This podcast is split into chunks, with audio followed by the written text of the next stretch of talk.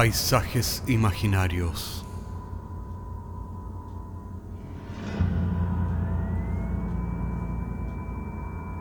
Una producción Cortés Rojas.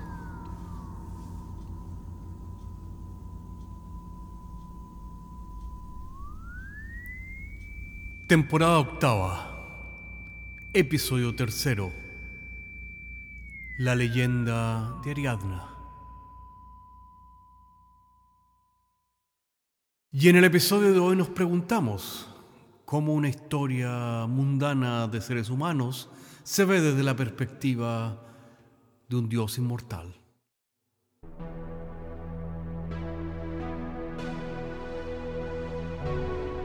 Es por supuesto bien sabido que los dioses del Olimpo juegan a los dados con el destino de los seres humanos, porque están aburridos de la eternidad y nada les sorprende o asombra. Tal vez. En algunas ocasiones el comportamiento aleatorio de algún héroe ingenuo que todavía creía que el destino estaba en sus manos producía algo de entretención, pero eso generalmente duraba muy poco. Nunca más allá que el suspiro de una vida humana.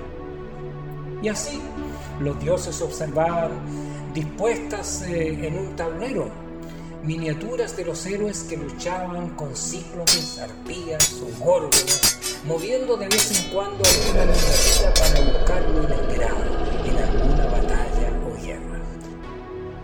Tal vez no omniscientes, pero la inmortalidad les había quitado hacía incontables milenios la novedad que tenía aquel juego. Y desde hacía mucho tiempo que miraban indolentes lo que ocurría con los héroes.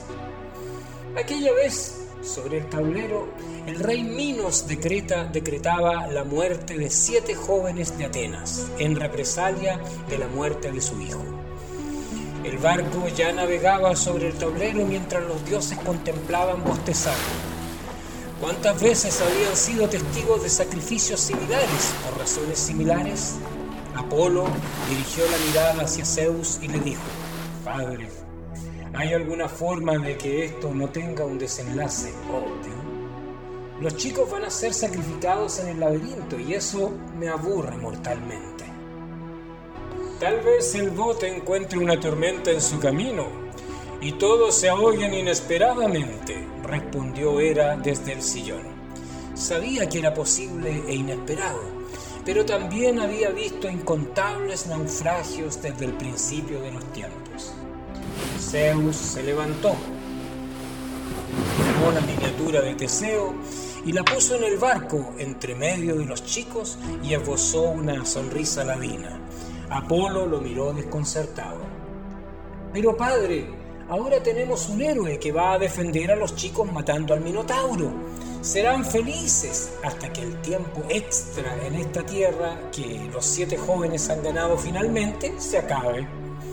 Diciendo esto, Apolo se sentó en su sillón con el ceño fruncido y bebió un largo trago de su copa.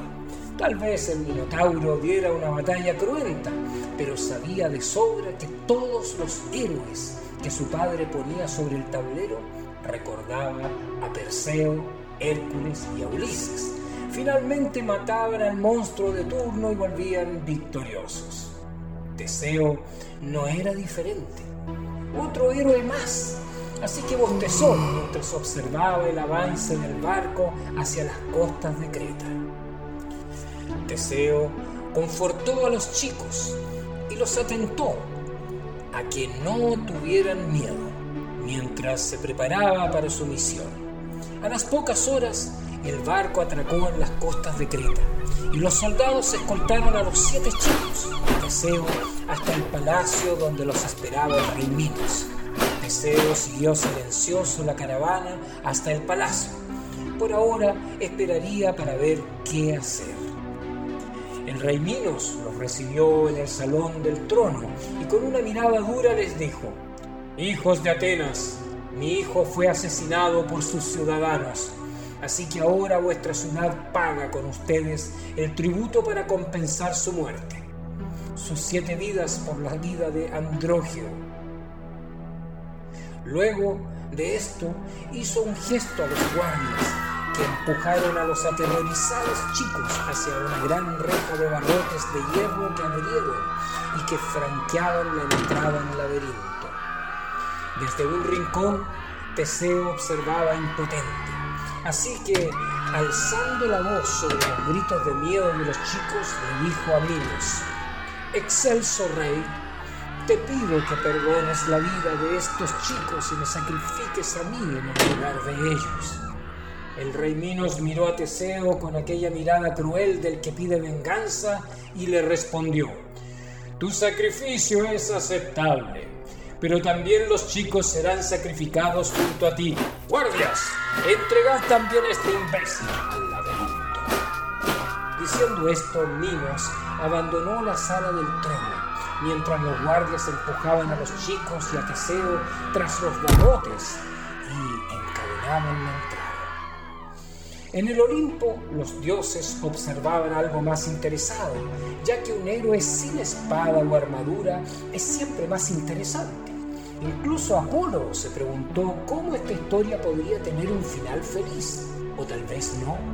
No recordaba nada parecido antes. Alejado del tablero, Dionisios bebía de su copa interminable. El tipo de juegos que su padre y sus hermanos observaban en el tablero le tenía sin cuidado, ya que sabía de ciclos interminables que se repiten una y otra vez como las cosechas. Ya ocurriría algo que inclinaría la balanza a favor de Teseo. Seguía pensando en esto y por supuesto, bebiendo cuando se percató de la miniatura que Afrodita ponía sobre el tablero. Detrás de la reja, Teseo sopesó sus posibilidades buscando a tientas algo que usar para defenderse. Tal vez una roca o algún barrote suelto bastaría.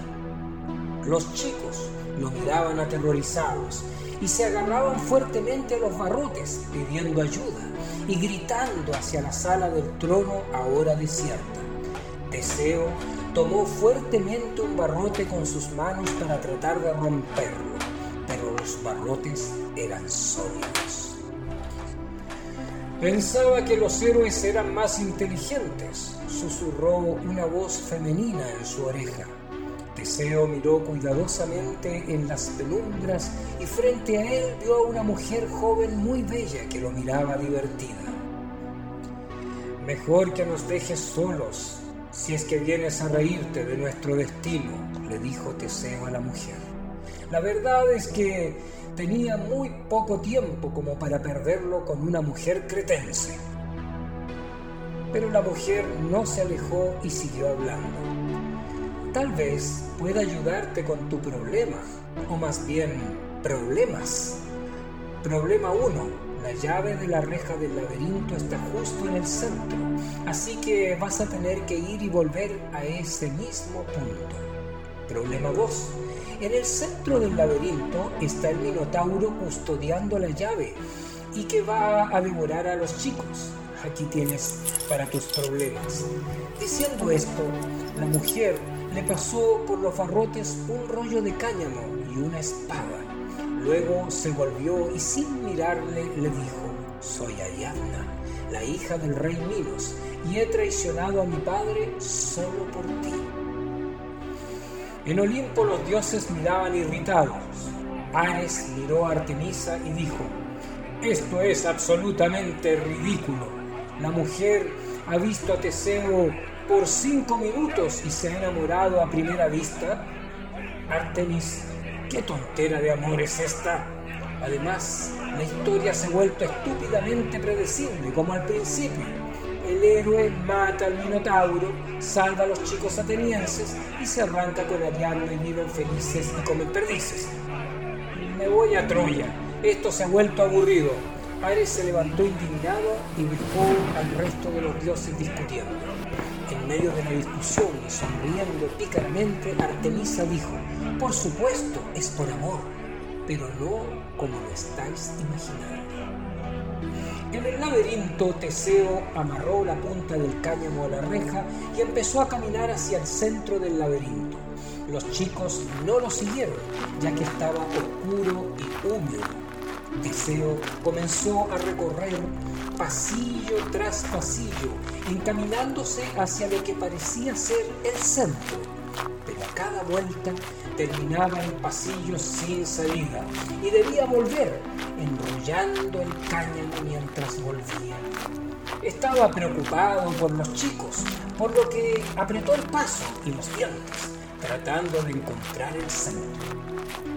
Finalmente, los estrechos pasillos que al principio dieron lugar a pasillos más amplios.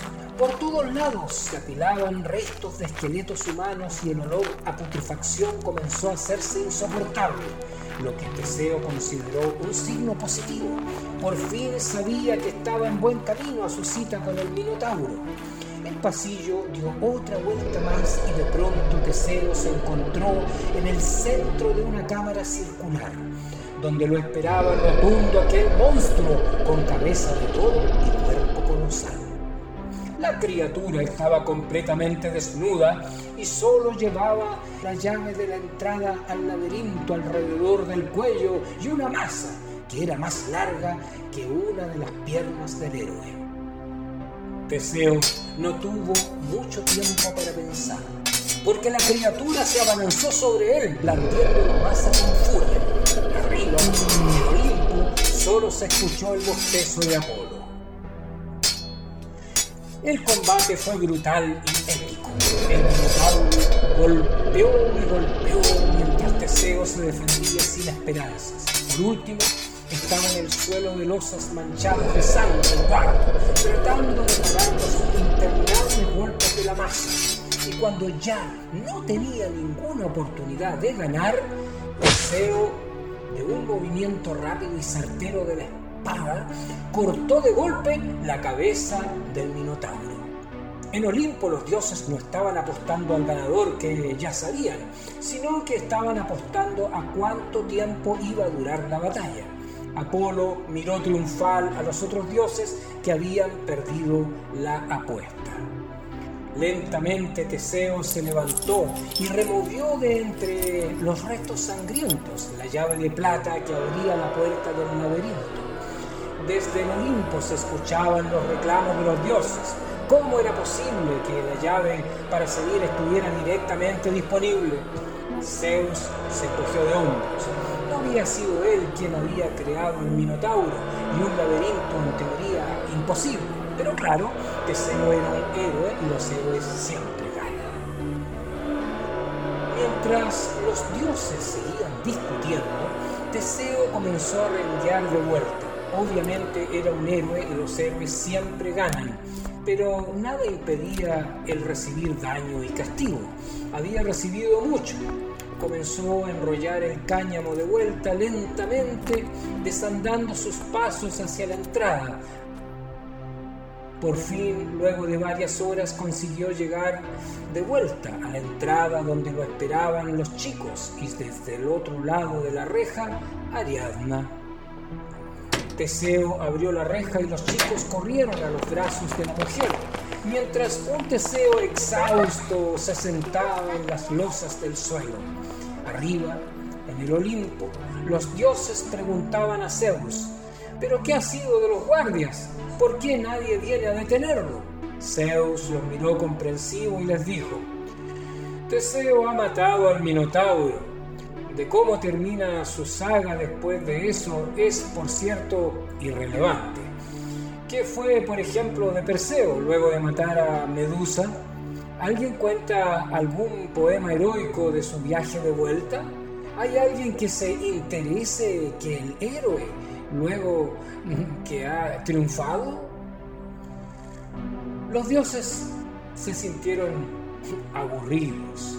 Se habían repetido la fórmula nuevamente, la misma fórmula para todos los héroes, con probabilidades ínfimas de triunfar. Y luego del triunfo, nada más que agregar. ¿Cuál era entonces el sentido de enviar a los cientos de soldados frescos y descansados del rey Minos para matar a un Teseo mal herido y a unos niños? No, el Minotauro estaba muerto, el resto de la saga era irrelevante. Así, luego de aquello, la mayoría de los dioses abandonó el tablero y la sala para dedicarse a otras cosas que no incluían a dioses o mortales, y solo Dionisio se quedó observando solo. El barco atracó en las costas de Naxos, donde Teseo empujó a Ariadna hacia la playa.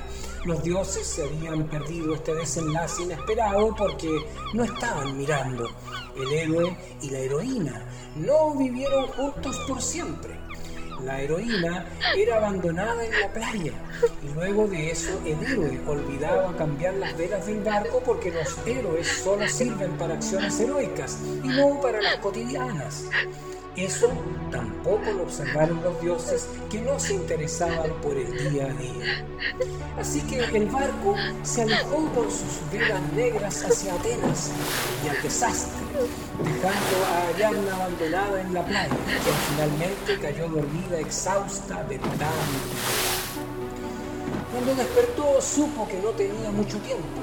Sabía que le faltaba eh, el agua y alimentos esto terminaría por matarla en menos de tres días, pero realmente no le importaba, así que se sentó en la arena y fijó su vista en aquel mar infinito que llegaba hasta más allá del horizonte. De pronto notó que a lo lejos se podía ver algo que se aproximaba lentamente a la costa, como si fuera un gran esfuerzo acercarse. Ariadna cubrió la frente con su mano para mirar con más detención a la figura que se acercaba, pero el sol solo le permitió hacerse la idea de una silueta que aparentemente pataleaba para acercarse a la costa. En ese momento, Ariadna comprendió que no estaba sola y que en medio de aquel panteón de dioses arcaicos y olvidados, alguien se había fijado en ella, cambiando lo predecible en lo impredecible. El centauro albino finalmente alcanzó la playa y miró a Ariadna con una sonrisa críptica. Finalmente le hizo un gesto y le habló. ¿Qué es lo que estás pensando? Monta. Ariadna se acercó al centauro mojando la bastilla de su vestido blanco y se subió de un salto a la grupa del centauro abrazando con sus brazos desnudos el torso del centauro albino que le dijo, Dionisio, luego de verte dormir en estas arenas, ha mandado por ti. Porque existen esas raras veces en que una vida humana es más importante que un suspiro.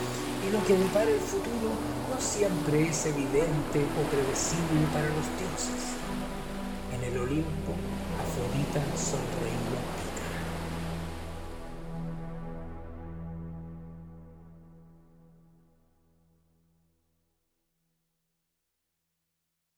Y por supuesto la pregunta que queda en el aire, ¿qué tiene más sentido?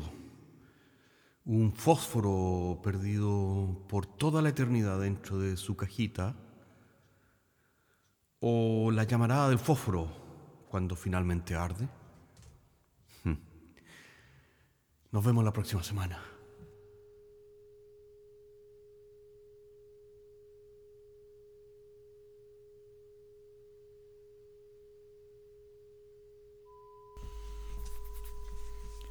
Paisajes Imaginarios es un podcast semanal que se distribuye con una licencia pública general. Puedes encontrarnos en iTunes, Spotify o donde quiera que escuches podcasts. Contáctenos a paisajes.caco.cl. Hasta la próxima semana.